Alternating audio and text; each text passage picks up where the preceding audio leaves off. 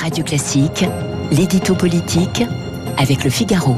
Et avec Guillaume Tabar à 8h11 sur l'antenne de Radio Classique. Bonjour Guillaume. Bonjour Renaud. Au lendemain du discours de politique générale de la Première ministre, la question est, est rituelle, mais je vous la pose. Elisabeth Borne a-t-elle réussi son exercice? Écoutez, si on parle de la forme, plutôt oui.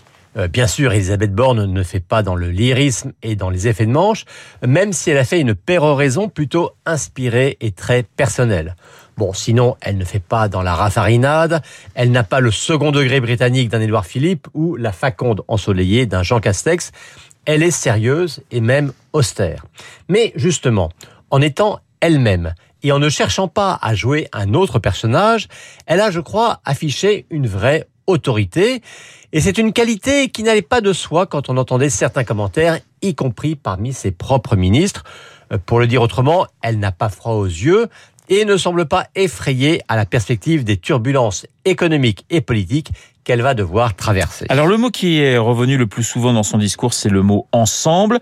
A-t-elle dévoilé sa, sa méthode pour obtenir des compromis? Écoutez, que le gouvernement ait besoin de construire des majorités de projets, comme elle l'a dit, euh, on le savait déjà.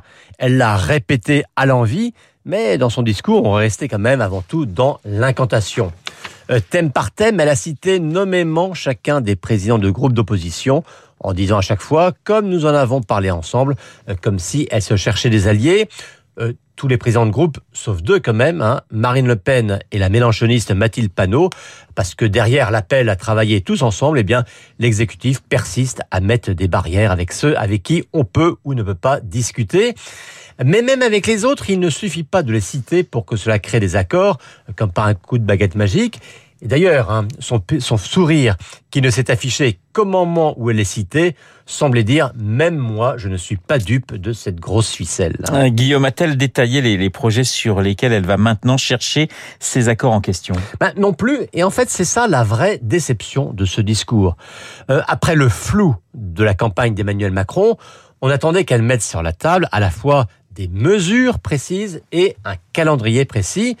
Car même s'il faudra ensuite faire des concessions, ben, pour construire un compromis, il faut quand même mieux partir d'une offre claire. Or, il y avait dans ce discours hier des lignes directrices et même certaines assez courageuses, hein, comme, la rappel, comme le rappel de la valeur travail, le refus d'augmenter les impôts, la nécessité de réformer les retraites. Mais à part cette dernière, et encore de manière très très atténuée, aucune réforme structurelle pour financer tout cela et compenser les dépenses nouvelles égrenées au fil des sujets, et Dieu sait qu'il y en a eu. Et aucun agenda non plus.